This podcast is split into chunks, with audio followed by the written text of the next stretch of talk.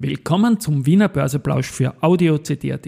Heute ist Freitag, der 8. September 2023 und mein Name ist Christian Drastil. An meiner Haut lasse ich nur Wasser und CD. Heute geht es darum, wie die Wiedereinführung der Behaltefrist mehr Steuereinnahmen für den Finanzminister bringen würde und wie die Euro Telesites nächste Woche eine Info geben wird, ohne überhaupt irgendetwas sagen zu müssen. Dies und mehr im Wiener Börseplausch mit dem Motto Market and Hey. Here's Market and Me, podcasting for equity. With Homie B. Hey, den Zeitgeist, ja, ein Modethema, Modethema, Modethema. Ja, die Börse als Modethema und die Wiener Börsebräuche im September sind präsentiert von Wiener Berger und Agrana. 3132 Punkte, jetzt minus 0,22 Prozent um 11.08 Uhr im ATX. Das heißt, dass wir nur noch um 6 Punkte über dem Jahresstartwert liegen.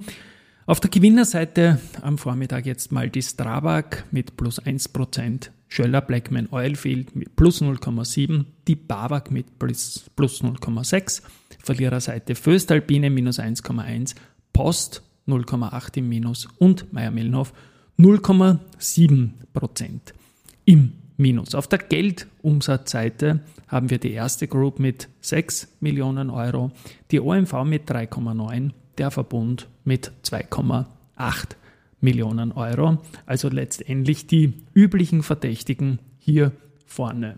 It's time for the main event. Die üblichen verdächtigen Top-Themen und Main Events heute sind wieder die gleichen wie in den vergangenen Tagen und Wochen.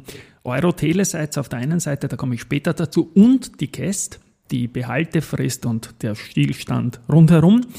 Da war es jetzt wieder mal der Gerald Lorca, der Mandatar NEOS, den Börse People Podcast, mit ihm werde ich in den Shownotes verlinken, der beim Finanzministerium Zahlen requested hat und diese auch bekommen hat. Gut, fangen wir mal an. Ähm, Die Cast auf Kursgewinne war 2022 246 Millionen Euro und jene auf Dividenden 3,087 Milliarden Euro, also das 12,5-fache.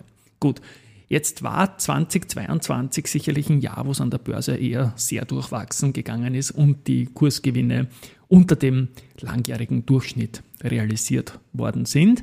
Aber selbst wenn man sich im Fünfjahreszeitraum anschaut, dann hat man hier auf Dividenden ähm, 12,5 Milliarden und man kommt auf einen Faktor 7, weil 1,7 Milliarden waren die Kursgewinne.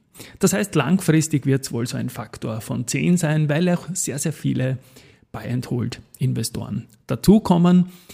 Noch dazu haben wir den Fall natürlich, dass die Zinsen in den letzten Jahren ganz, ganz, ganz unten war und so ein Ding wie 2022, dass mehr als 75 Prozent des gesamten Cash-Aufkommens aus Aktiengeschäften kommt, das meiste über die Dividenden, wird es wohl langfristig auch nicht so spielen. Aber für den Finanzminister ist das ja ein guter Effekt, weil das mit den Dividenden, das wird so bleiben und zusätzlich wird auch mehr aus zinstragenden Geschäften kommen. Also eine steigende Kapitalertragssteuer ist zu erwarten für das Finanzministerium und das mit den Kursgewinnen, das geht ja sowieso unter. Und die Rechnung ist ja die, wenn man zehnmal mehr Käst äh, aus Dividenden bekommt, braucht man nur mehr Aktionäre und verzichtet einfach auf diese Geschichte mit der Aufhebung der Behaltefrist, sondern führt sie wieder ein für ein Jahr und kriegt damit viel, viel mehr Dividenden, weil die Dividenden da letztendlich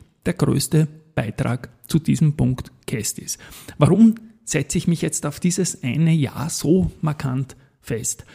Weil ich einerseits der Meinung bin, dass ich mir vom Staat nicht sagen lassen will, welche Aktien ich kaufen will, weil wir ja Finanzbildung machen und da möchte ich mir irgendwie selbst aussuchen. Und das Zweite ist viel wichtiger. Die aktuelle Cash-Situation, die hält einen in Gewinnpositionen irgendwo gefangen, was, was ja auch wieder gegen erworbenes Finanzwissen ist. Wenn die Cash so hoch ist, dass man schon einen Kursrückgang im zweistelligen Prozentbereich aushalten muss, um auch nur Paare zu sein, durch einen Spontanverkauf mit der Cash, dann funktioniert das nicht.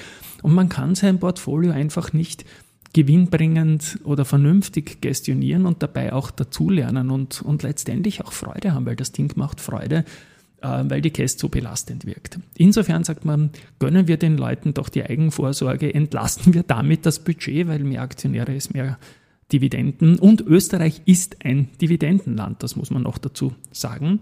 Und der Finanzminister würde viel mehr Käst pro Person bekommen, wenn die Leute in Aktien investiert sind. Also danke an den Gerald Lorca, dass er das rausrecherchiert hat. Der Börsianer, die Kollegen haben auch schon was gebracht. Das ist einfach ein wichtiger Punkt. Wir brauchen da sehr, sehr viele Stimmen dazu. Gut. It's time for the main. Noch was ist Main Event natürlich Telekom Austria Euro Telesites. Da habe ich ja täglich irgendetwas zu vermelden und heute die Überlegung, dass man ja die ATX-Aufnahme hat per 18. Äh, September für die Telekom Austria, also schon in einer Woche. Und eins ist für mich jetzt klar, wenn die Eurotele seit zu einem Listing-Termin nächste Woche nichts sagt, also die Telekom und die Eurotele seit, dann wird das wohl ein Prime-Market-Titel werden, weil wenn die Telekom schon im ATX ist und dann erst die Abspaltung da stattfinden wird, dann braucht man einen Fließhandel dafür, um das Ganze auch abwickeln zu können. Dann wird das Papier wohl für einen Tag zusätzlich im ATX sein. Das Unternehmen selbst hat dazu noch nichts gesagt, welche Handelsform da, welches Segment da gewählt werden wird. Aber ich lege mich da mal fest, wenn die Telekom im ATX ist und dann kommt die Abspaltung, dann haben wir einen Prime Market Titel mehr, was ja letztendlich auch nichts Schlechtes ist. Gut. Was gibt's noch? Frequentes CEO Norbert Haslacher war im Wirtschaftsmagazin Saldo auf 1 zu Gast und hat dort sehr, sehr gut auch gesprochen. Das Unternehmen Frequentis aus dem IPO-Jahrgang 2019, in, in den 20er Jahren gibt's ja noch keins, äh, ist super unterwegs am Sekundärmarkt, deutlich im Plus seit dem IPO-Kurs.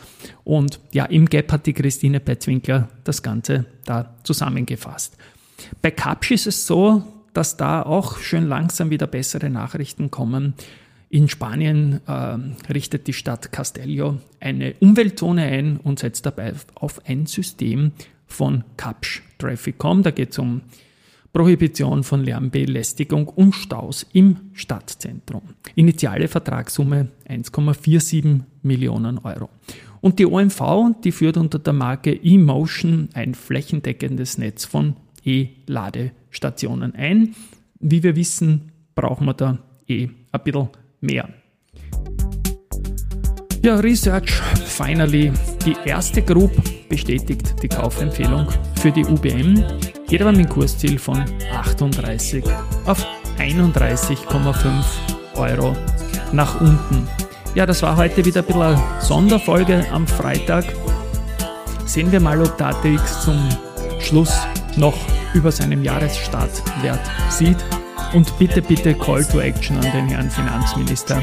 Ein Jahr Behaltefrist, wie es einfach im Regierungsprogramm steht. Bitte rasch bringen. Man sollte den Österreichern, auch wenn es jetzt nach oben geht, das einfach gönnen. Mehr Käst über Dividenden würde es dann geben. Tschüss und Baba und schönes Wochenende.